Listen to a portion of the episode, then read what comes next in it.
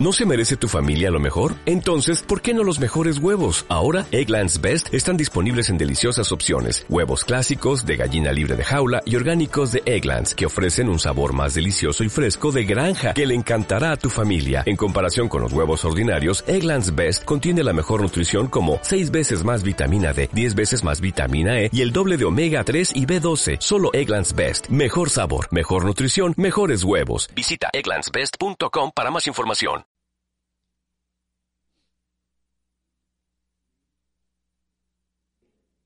Vamos a leer segunda de Corintios capítulo 4 versículo 5. La palabra del Señor dice de la manera siguiente: Porque no nos predicamos a nosotros mismos, sino a Jesucristo como Señor, y a nosotros como vuestros siervos por amor de Jesús. Amén. Hasta ahí dejamos la lectura.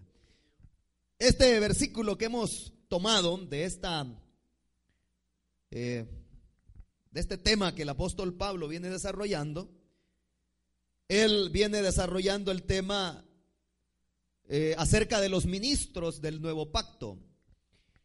Como nosotros ya eh, lo sabemos, el antiguo pacto, el pacto que Dios hizo con la nación de Israel y por medio de Moisés, quien le entregó sus leyes, ese es el, antiguo pacto y es lo que nosotros tenemos en la Biblia y le conocemos como el Antiguo Testamento. Pero principalmente los primeros cinco libros de la Biblia, que son el Pentateuco o los libros de Moisés, que se le atribuyen a Moisés, lo cual contienen la ley de Dios para esa nación. Pablo viene haciendo una comparación acerca del ministerio del nuevo pacto en contraste con el ministerio del antiguo pacto. Viene desarrollando, y si usted ahí en su casa lee desde el capítulo 3 y parte del, y todo el 4, el apóstol viene desarrollando ese tema y viene haciendo una comparación entre cuál era el ministerio o cómo era el ministerio del antiguo pacto, y él pone el ejemplo de Moisés, por ejemplo, que Dice que Moisés era un ministro del antiguo pacto, pero que este pacto, dice, fue un pacto grabado en piedras y fue un pacto de gloria, dice, vino con gloria, dice el apóstol. Entonces, pero ¿qué quiere decir con eso? Y es que usted sabe que la ley de Moisés, en parte el resumen de la ley de Dios que Dios le entregó al pueblo de Israel a través de Moisés, estaba escrito en piedras. Los diez mandamientos que nosotros conocemos. Estaba escrito en piedras y de ahí se derivaba toda la ley de Moisés que eh, se le transmitió a la nación de Israel. Pero él hace la comparación acerca de ese ministerio, el ministerio específico de Moisés. ¿Cómo era ese ministerio? ¿Cómo era ese desarrollo? Y en el versículo 7 del capítulo 3, el apóstol dice, y si el ministerio de muerte grabado con letras en piedras fue eh, con gloria, tanto más, dice, a los hijos de Israel, dice, tanto más, dice, debe ser el ministerio del Espíritu, dice el versículo 8. ¿Cómo no será más bien, dice, con gloria el ministerio del Espíritu, que es el ministerio del nuevo pacto, el ministerio que ahora nosotros por la misericordia de Dios tenemos? Pero hay algo interesante y es que el apóstol dice que este ministerio era de muerte, dice, porque la ley tenía sus reglamentos bien claros y el Señor había estipulado que toda persona que infringiera esa ley irremisiblemente moriría. De tal manera que si una persona era sorprendida en pecado, ya sea cualquiera de los pecados que nosotros ahora conocemos como el del adulterio, el de la fornicación, como el del robo, el del hurto, esas personas eran apedreadas y eran muertas eso decía la ley de Moisés. Y los ministros del antiguo pacto, o sea, las personas que Dios había puesto, eh, eh, por, por ejemplo, aquí Pablo habla de Moisés. El deber de los ministros del antiguo pacto eran de ejecutar eso, de que eso se realizara. De tal manera que los judíos, por ejemplo, aún en la época cuando Jesús vino, apareció, Jesús apareció, ellos tenían bien en claro eso. Por ejemplo, a Jesús le llevaron una mujer sorprendida en adulterio. Y le dijeron, esta mujer le hemos hallado, eh, le hemos sorprendido en adulterio. Y Moisés mandó, le decían, ellos tenían bien claro eso. Y Moisés mandó que una mujer como esta debe morir apedreada. Hay que sacarla fuera de la ciudad y matarla. E, e, esa era la ley. Y no estaban perdidos ellos. El problema es que ellos eran más sinvergüenzas que la mujer. Pero eh, es cierto, la ley de Moisés decía eso. O sea, ¿por qué? Porque ese ministerio era un ministerio de gloria. Era un ministerio glorioso, pero era un ministerio de muerte. Porque la ley eso es, porque la ley Dios la ha dejado, la había dejado para que se cumpliera, no para que se abrogara. Por lo tanto, Jesucristo cuando vino a esta tierra, vino a darle el fiel cumplimiento a la ley. Él no vino a transgredir la ley de Dios, él vino a cumplirla. Porque nadie podía cumplirla. Pero él vino a cumplirla porque él es el hombre perfecto. Ahora, Pablo dice que este ministerio, el ministerio antiguo, fue un ministerio, dice, de muerte. Fue glorioso, dice, pero era un ministerio de muerte. O sea, no había misericordia, pues, en otras palabras. Pero dice el apóstol en el versículo 8, no lo leímos, solamente le estoy dando una referencia. ¿Cómo no será más bien, dice, con gloria el ministerio del Espíritu, que es el ministerio que ahora la iglesia disfruta, que es el ministerio que ahora la iglesia tiene, que es ahora el ministerio que los cristianos tenemos, porque ahora nosotros no hemos sido salvos porque hayamos cumplido al pie de la letra la ley de Dios, sino que nosotros hemos sido salvos por la gracia y la misericordia del Señor. O sea, aquí no es porque nosotros hayamos sido personas más inteligentes, más eh, atrevidas, que hayamos sido personas que tengamos atributos. No, es por la pura misericordia de Dios que somos salvos. Eso dice la Biblia. Ahora, e, e, ese, es el, el tema que el apóstol Pablo viene desarrollando, el contraste entre el ministerio del nuevo pacto con el antiguo pacto. Y él dice, el versículo que leímos, porque no nos predicamos a nosotros mismos, dice. Porque el ministerio y la predicación del Evangelio, amados hermanos, eso implica renuncia, implica renunciación, implica muerte al yo, implica muerte al ego, implica muerte al orgullo y a la vanidad. Eso implica el ministerio. Hay personas que piensan que los predicadores del Evangelio son personas que no tienen problemas, hay personas que piensan que los ministros del Evangelio no tienen desafíos, no tienen retos por delante y que no hay problemas, no, no le llegan problemas. Los ministros del Evangelio son los que mayores problemas tenemos. Son los que mayores dificultades tenemos en la vida. Pero, como dice el apóstol Pablo, la dicha es que nosotros no peleamos solos. Nuestras batallas no las peleamos solos, sino que el Señor es el que nos hace fuertes para poder vencer. El apóstol le dice a los hermanos de Corinto, no nos predicamos a nosotros mismos. Pareciera que en la época del apóstol Pablo habían predicadores que lo que buscaban eran su propio beneficio. Y, y, no hay duda, porque siempre lo ha existido, como hoy en día, de personas que lo que andan en busca solamente es de popularidad, de fama, de riquezas, lo que andan es en busca de ser seguidos, de ser admirados, y lo que hacen es simplemente ponerse en un escaparate para que la gente los vea, hablar de una manera y vestirse de otra, para simplemente presentar una imagen y ya no presentan a Jesucristo, sino que se autoproclaman y se autopresentan. Pareciera que en la época de Pablo era igual. Y Pablo tiene que aclararle a los hermanos de Corinto.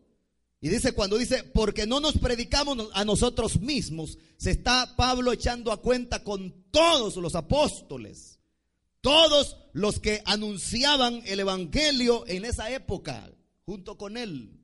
Pero Pablo les dice también a los hermanos de Corinto en el capítulo 2 de, su primera carta, yo cuando fui a ustedes les dice, no les presenté el Evangelio, ni llegué hablándoles con palabras escogidas de humana sabiduría. No, le dice, yo cuando llegué me propuse una sola cosa, les dice, lo que yo me propuse fue presentarles a Jesucristo y a este crucificado, les dice. Pablo no llegó a Corinto para demostrarles que él era una persona muy inteligente, que tenía palabras muy rimbombantes para poder hablarles y que los hermanos se quedaran pensando, ¿y qué habrá querido decir el apóstol? Solamente para que, la, que la gente supiera de que él era una persona muy estudiada.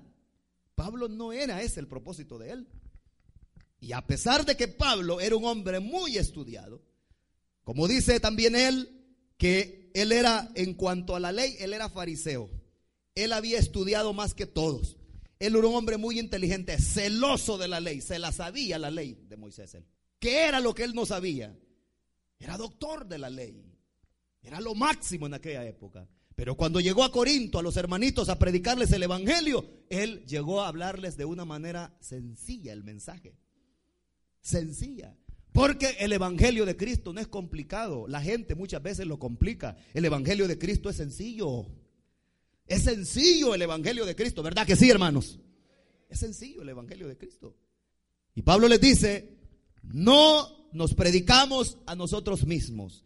La predicación del Evangelio, el mensaje del Evangelio no es para ser famosos a X, Y, Z predicador. El mensaje del Evangelio no es para ser famoso a un personaje o a una denominación. El mensaje del Evangelio es para proclamar a Jesucristo, a Jesucristo, a Jesucristo. A eso nos ha mandado el Señor a los predicadores, a anunciar a Jesucristo, a presentar a Jesucristo. Él es el que debe ser exaltado, hermanos. Jesucristo es el que debe ser el más famoso, no el hombre, no los ministros. No, dice la Biblia que Dios no comparte su gloria con nadie. Por lo tanto, Él tampoco va a estar dispuesto a, compartir su gloria con un falso ministro del Evangelio. No, Él lo que quiere es que lo proclamemos a Él. Él lo que quiere es que lo anunciemos a Él.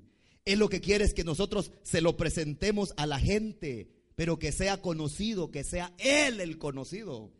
Eso es lo que le he dicho al Señor. Yo lo que quiero es que en esta ciudad tu nombre sea conocido. Que la gente sepa que tú vives y que tienes poder todavía para hacer las obras que antes hacía. Porque el Señor Jesucristo no ha perdido su poder. Él permanece para siempre con el mismo poder.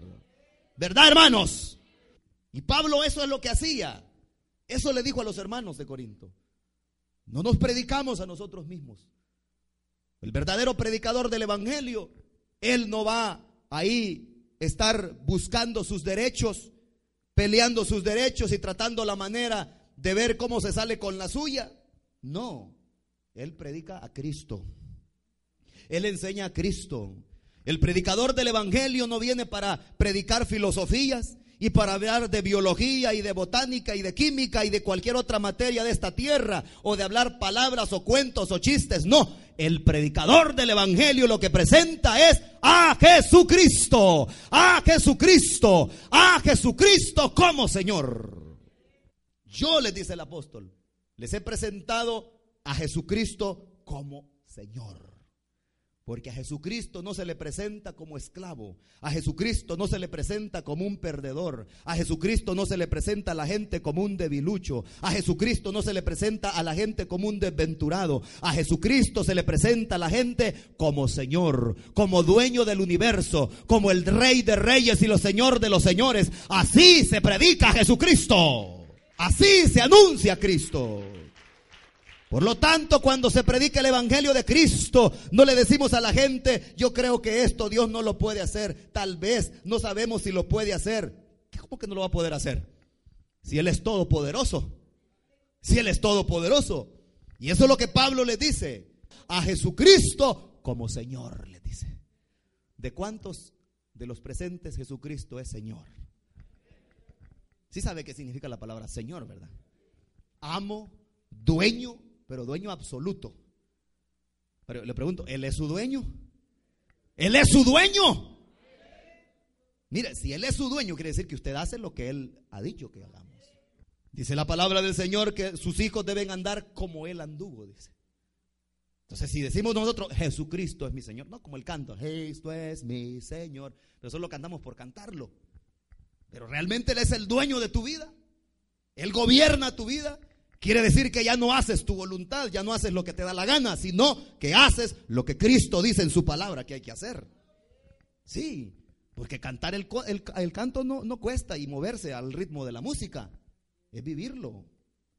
Si Cristo es nuestro Señor, y Señor Jesucristo le dijo, ¿por qué me decís Señor, Señor y no haces lo que yo digo?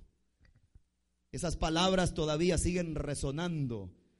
El eco de esas palabras todavía siguen surgiendo porque todavía hay muchas personas que dicen que Jesucristo es su Señor, pero no hacen lo que el Señor pide que hagan. Y hacen su voluntad. Pero yo les predico a Jesucristo como Señor, dice el apóstol. Así hoy en día los predicadores del Evangelio deben de seguir anunciando a Jesucristo como Señor, como Señor. El amo y dueño del universo es Jesucristo. El amo eterno de la tierra es Jesucristo. Por eso es que nadie le va a poder decir a él qué haces y por qué lo hiciste. Y cuando él venga en gloria y destruya esta tierra y todas las obras de maldad que haya en ellas, nadie le va a decir qué estás haciendo porque Él es el dueño. Él es el dueño. Jesucristo es el dueño. Sí, Él es el dueño. Me estoy acordando de una alabanza muy antigua, que así se llama. Tú eres el dueño, dice, de las nubes en el cielo, del mar, de todo lo que existe. Tú eres tu dueño, porque Él es el dueño. Pero podemos decir también nosotros, Él es mi dueño. ¿Puede decir usted, amado hermano y hermana, Jesucristo es mi dueño? Más vale que lo diga y que lo confiese y que así sea. Porque si no es Jesucristo nuestro dueño, quiere decir que el dueño nuestro entonces es el diablo. Pero si es Jesucristo nuestro dueño, no tengamos temor de confesarlo a los cuatro vientos. No tengamos temor de decirle al mundo que Él es el, amado de nuestra alma y que nuestra alma suspira por Él y que pronto vendrá a recogernos en gloria para estar para siempre con Él. Sí, ¿cuál es el miedo pues? ¿Cuál es el miedo? Si estamos enamorados realmente de Jesucristo y Él es nuestro Señor, no debemos negarlo fácilmente, como muchos lo hacen. Él es nuestro Señor. Y así se debe presentar a Jesucristo. A Jesucristo un cristiano no lo debe presentar como alguien debilucho, como alguien como que fuera un Dios de caricatura. Hay cristianos que pareciera que un Dios de caricatura tienen. No creen en Dios, ya no tienen fe. Y ahí es donde se cumple aquello del Salmo. ¿Dónde está tu Dios? Cualquier momento la gente le va a preguntar, ¿dónde está tu Dios? Porque dice el salmista que le preguntaban a él, todos los días me dicen, ¿dónde está tu Dios? ¿Dónde está tu Dios? Y va a llegar el momento cuando usted se le va a presentar una oportunidad, cuando la gente le va a decir, ¿y dónde está tu Dios? ¿Dónde está tu Dios? ¿Dónde está el Dios que te ayuda? ¿Dónde está ese Dios de quien dice ser hijo? ¿Dónde está tu Padre? Y qué bueno que usted responda, como dice el Salmo, mi Dios está en los cielos. Mi Dios está en los cielos. Todo lo que Él ha querido, ha hecho. Todo lo que Él ha querido, ha hecho. Él está sentado a la diestra del Padre, intercediendo por nosotros y gobierna el mundo con autoridad. Bendito el Señor. Ahí está Jesucristo. Y está en los problemas de los hijos suyos. Y está en medio de las dificultades. En medio de las aflicciones. Ahí está el Señor. Porque Él no es un mal amigo que cuando tenemos problemas se va de nuestro lado. No, Él es un amigo fiel. Él es un amigo fiel. Por eso la palabra del Señor dice que Él nos guiará aún más allá de la muerte, dice. Porque los amigos, las amistades, los parientes solo nos pueden acompañar ahí mientras estamos en la cama ya agonizantes. Pero ya cuando partimos, cuando cerramos nuestros ojos, nadie nos acompaña de ahí para allá. Te fuiste, le dicen, cuando ya están echándole la tierra. Pero nadie quiere irse con él. Pero este Jesús, dice la Biblia, que nos acompaña aún más allá de la muerte. Porque Él es el Señor de la muerte. Él la venció. Él venció la muerte. A Él no hay muerte que lo espante. A Él no hay sepulcro que lo espante. A Él no hay diablo que lo espante. Por eso nosotros no debemos tener, porque Él es el Señor de las circunstancias. Él gobierna sobre todas las cosas y gobierna también sobre nuestra vida. No tenga miedo, hombre. No tenga temor si Jesucristo es Señor. Él es Señor. Él es el gobernante absoluto. Y nosotros no somos cualquier cosa. Somos hijos del rey. Somos la niña de sus ojos, dice su palabra. Y sabe usted que esa es la parte más sensible de nuestro cuerpo. Esa es la parte más sensible, la vista. Pero dice que a alguno que toque uno de sus hijos es como que a usted le puyan un ojo. Así siente el Señor. Y cuando alguien se mete con uno de sus hijos o de sus hijas, Dios reacciona porque Él es nuestro defensor. Y Pablo les dice, yo les presenté a Jesucristo como Señor. Eso es lo que hacemos los predicadores del Evangelio. Predicamos, no nos predicamos a nosotros mismos. predicador verdadero no está para, para andar pescando halagos, no está para andar pescando fama y popularidad, no está para querer ser famoso y salir en los periódicos y todos los días en la televisión, impartiendo shows. No. El predicador del Evangelio anuncia a Cristo. Proclama a Jesucristo. Anuncia a Jesucristo. Eso es lo que dice la Biblia, que cuando Felipe fue a Samaria, Felipe no fue a hacer nada más, sino que yendo a Samaria, dice, les predicaba a Cristo, dice el libro de los Hechos. Les predicaba a Cristo. De igual manera, amados hermanos, nosotros como anunciadores del Evangelio, como líderes, como supervisores, como personas que trabajamos en la obra de Dios, el Señor no nos ha mandado a andar contando fábulas a la gente en las células. Él no nos ha mandado a que en el púlpito estemos impartiendo eh, chascarrillos y chistes. El Señor nos ha mandado a que le presentemos a Él a la gente, a que le digamos a la gente que Él es el único camino para la vida eterna, que solamente en Él hay, hay salvación. Dice la palabra de Dios en el libro de los Hechos, porque en ningún otro hay salvación, porque no hay otro nombre de debajo del cielo dado a los hombres porque podamos ser salvos. Solamente Jesucristo, el Hijo de Dios, es quien perdona pecados y tiene la respuesta para este mundo. Solo Él tiene la respuesta. ¿Qué vamos a estar haciendo perdiendo el tiempo cuando hay un mensaje que anunciar? No, Pablo le dice, yo les he anunciado a Cristo, le dice. Y además, en la segunda parte de este versículo, y a nosotros, dice, como vuestros servidores, por amor a Jesús. ¿Se da cuenta usted qué significa la palabra siervo, verdad? Y es que hay personas que se, muchas veces, mucho respeto, ¿verdad? Lo hacen, se acercan a uno o se refieren a uno como el siervo de Dios. Y sí, es cierto. Pero esa palabra significa servidor. O sea, no es un título, de, honor, sino que es un título de, de servicio. Y eso somos los ministros del Evangelio. Además de anunciar, de predicar a Cristo como Señor, somos servidores de la iglesia. Servidores del pueblo de Dios. A, eso nos ha llamado el Señor. ¿Sabe cuál era el título o el trabajo de un sirviente en la época antigua? El sirviente antiguo estaba a la puerta de la entrada de la casa de su amo y a todas las visitas de su amo, él lo que hacía es que tenía una toalla, tenía agua y les lavaba los pies. Por eso es que Jesucristo les dio ejemplo a sus discípulos cuando les lavó los pies. Porque él estaba ahí demostrándoles que él había venido para servir y no para ser servido. Los ministros del Evangelio de igual manera han sido llamados para servir y no para servirse. Los ministros verdaderos del Evangelio hemos sido llamados para servir a la iglesia y no para servirnos de ella. Pero lamentablemente hoy en día existen muchos falsos ministros, los cuales manchan el Evangelio de Cristo, manchan el testimonio de la iglesia del Cordero.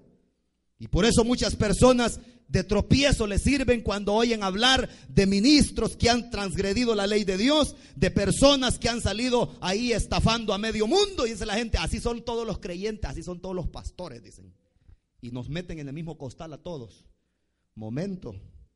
Eso es como cuando usted ve un, un chinito, ¿verdad? Y dicen, es de China, dice, y tal vez de Corea es. Pero uno piensa que todos son de China. Y no, ¿verdad? O quizás son de Vietnam, ¿verdad? Pero hay muchas personas que cometen ese error. Dicen, así son todos los pastores, así son de sinvergüenza, dice la gente. Yo por eso dicen, "Mm, mm, así estoy bien, dicen. Mentiras, está bien mal. Porque es cierto que en la época de Pablo habían falsos ministros. Dice, la, dice Pablo que algunos predicaban a Cristo por hacerle la vida imposible a él. Por competir. Por traerle a él sobre su corazón más cargas y más congojas. Y Pablo predicaba en esta congregación, de repente llegaba otro y decía, eso que acaba de predicar Pablo, no le hagan caso, ese está loco. No sirve, eso no sirve. Lo que yo les vengo a anunciar, esto sí es, esto sí es la mera, es la mera buena, decía.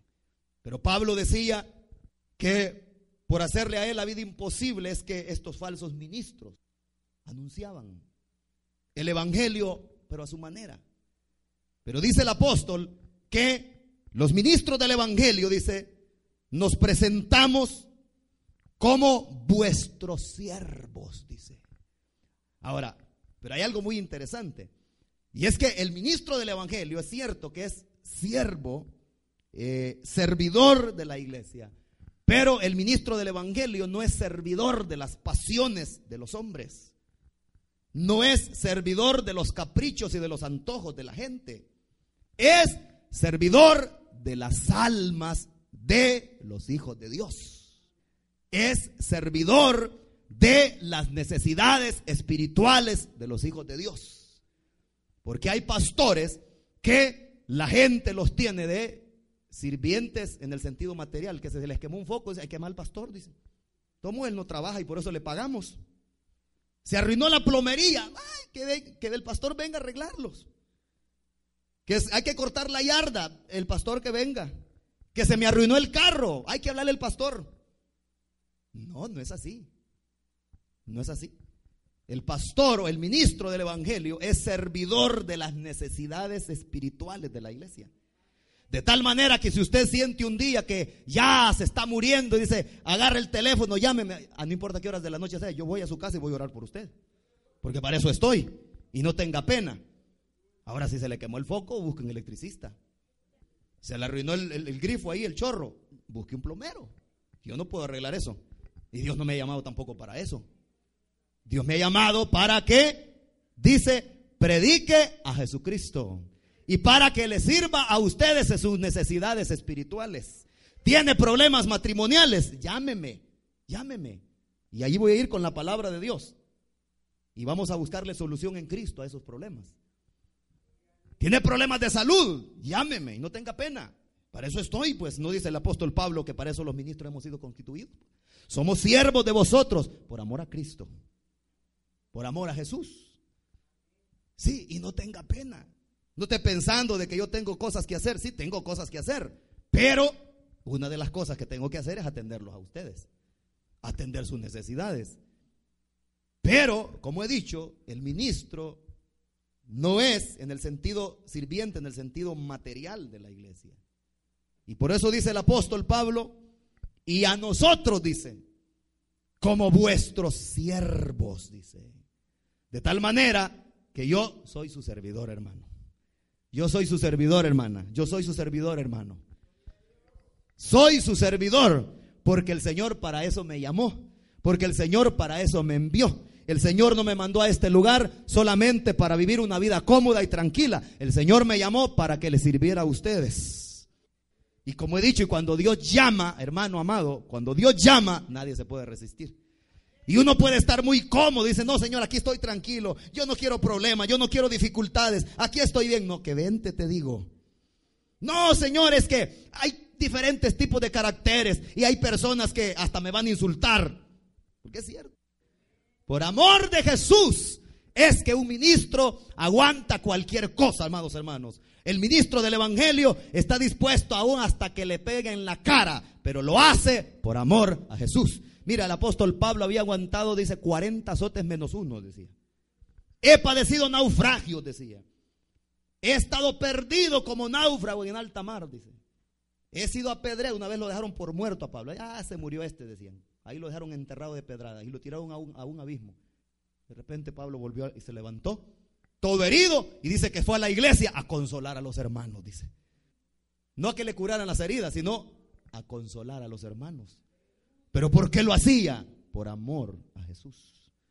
Por amor a Jesús es que un misionero por amor a Jesús es que un ministro del Evangelio no importa dejar su parentela, no le importa dejar a su país, no le importa dejar a sus conocidos, pero cuando oye el llamado del Salvador y le dice, hay muchas almas que salvar, entonces el ministro del Evangelio, al igual que Isaías, le dice, heme aquí, envíame a mí, yo iré.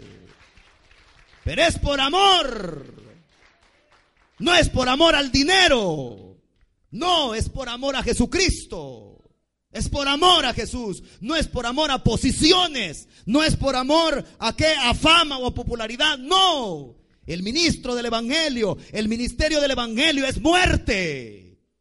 Porque hay personas que piensan que el ministerio del Evangelio es cámaras, luces, televisión, periódicos y tantas cosas. Pero no. Es muerte. En otras palabras, el Señor le dice a uno, muérete, muérete. Y cuando esté muerto, entonces yo te voy a usar, dice el Señor. Ese es el trato de Dios. Por lo tanto, si aquí en medio nuestro hay hermanos que anhelan el ministerio, solamente se los advierto. Pero dice la Biblia que el que anhela obispado, buena obra anhela, dice. Así que si usted tiene deseo de un día predicar el Evangelio, no está malo. No está mal. Buena obra anhela. Y el Señor se va a encargar de empezar con un machete que Él tiene a quitarle toda la escoria. Date vuelta para acá, le va a decir. ¡Pa! Machetazo. Aquí tienes otro abultamiento. Le, ¡Pa! Un poco de orgullo por acá. ¡Pa! Por aquí tienes un gran chichote de soberbia. ¡Pa! Y ahí aunque uno diga, ¡ay! ¡ay! ¡ay! Esto es medicina pura, le va a decir el Señor.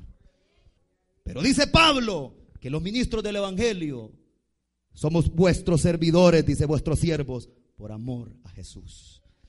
Por amor a Jesús estoy con ustedes, hermanos amados. Pero los amo también, hermanos amados. Ya aprendí a amarlos y los tengo aquí en mi corazón. Sí. Pero el ministro del Evangelio no está para cumplir caprichos de la gente, porque hay personas que quieren que el ministro actúe de acuerdo a sus propios caprichos. Dicen, no, aquí se está haciendo las cosas malas. Aquí deben hacerse las cosas así, dicen. Momento, no es así. No es así. El ministro del Evangelio no es monigote de nadie, tampoco. No. Y hay, que, hay, muchas veces que la gente no lo entiende. Dicen, ¿por qué están haciendo eso? El pastor está loco. ¿Quién le, ha, ¿Quién le ha dicho que haga eso? Pero como ellos no oyen la voz que viene de arriba, quien la oye es el ministro. El ministro dice, vamos a hacer esto, hermanos, dicen. Y vamos a hacer este proyecto. Y vamos a hacer aquí, y vamos a hacer allá. Al ministro es que el Señor le habla. Y ahí es donde mucha gente dice, bueno, ¿y a poco solo a él le habla? Una vez así le dijeron a Moisés, ¿cómo es eso que solamente tú vas a hablar cara a cara con Dios? ¿Y por qué nosotros? ¿A poco no podemos ir nosotros? Vamos, los invito, le dijo Moisés, a un día de campo. Vamos. Y lo llevó al monte. Vénganse, les dijo. Y entre, entre ellos iban sus hermanos, los hermanos de Moisés. Vamos. Este Moisés se cree el niño bonito de Dios, decían. Vamos, les dijo Moisés, los invito. Y los llevó. Ni habían llegado todavía al pie del monte cuando empezó el Señor a hacer, dice que descendían peñas y, terremotos y relámpagos. Y le dijeron Moisés, ah, ahí hablas tú con él, ahí nos dices qué te dijo. Ahí nos cuentas después. Nosotros aquí nos quedamos, le dijeron.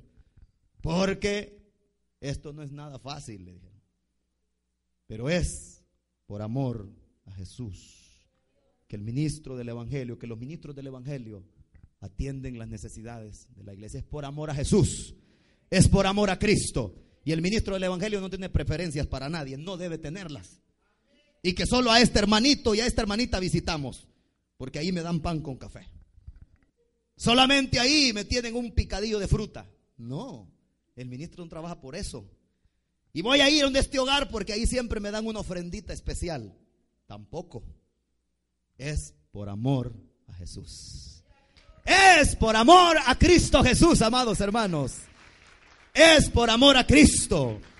De tal manera que el Señor le dice a los ministros, Por aquí tengo un poco de ovejas. Aquí tengo un rebañito. Yo quiero que tú me lo cuides. Y ahí es donde el ministro tiene que empezar a cuidarlas. Y si es necesario exhortarlas, lo hace. Lo hace. Porque si el ministro no lo hace, Dios le va a jalar las orejas a él. Por eso usted cuando se le llame la atención, aguántese. Aguántese. Hay personas que se les ponen coloradas las orejas, ¿verdad? Cuando se les empieza a decir, mire, eso que está haciendo no es correcto. Le exhorto en el nombre del Señor para que enmiende sus pasos. La gente se siente mal. Pero es que no es capricho del pastor, es que es la ordenanza que ha recibido de Dios. Y no podemos ser indolentes nosotros en no hacer lo que el Señor nos ha mandado hacer. Pero es por amor a Jesús, por amor a Cristo, aquel que se entregó en la cruz del Calvario, aquel que murió, pero que resucitó al tercer día y que ahora está pendiente de cada una de las acciones de nosotros. Amén y amén. Vamos a orar. Padre amado que estás en los cielos, te damos gracias por tu amor y tu misericordia. Gracias, Padre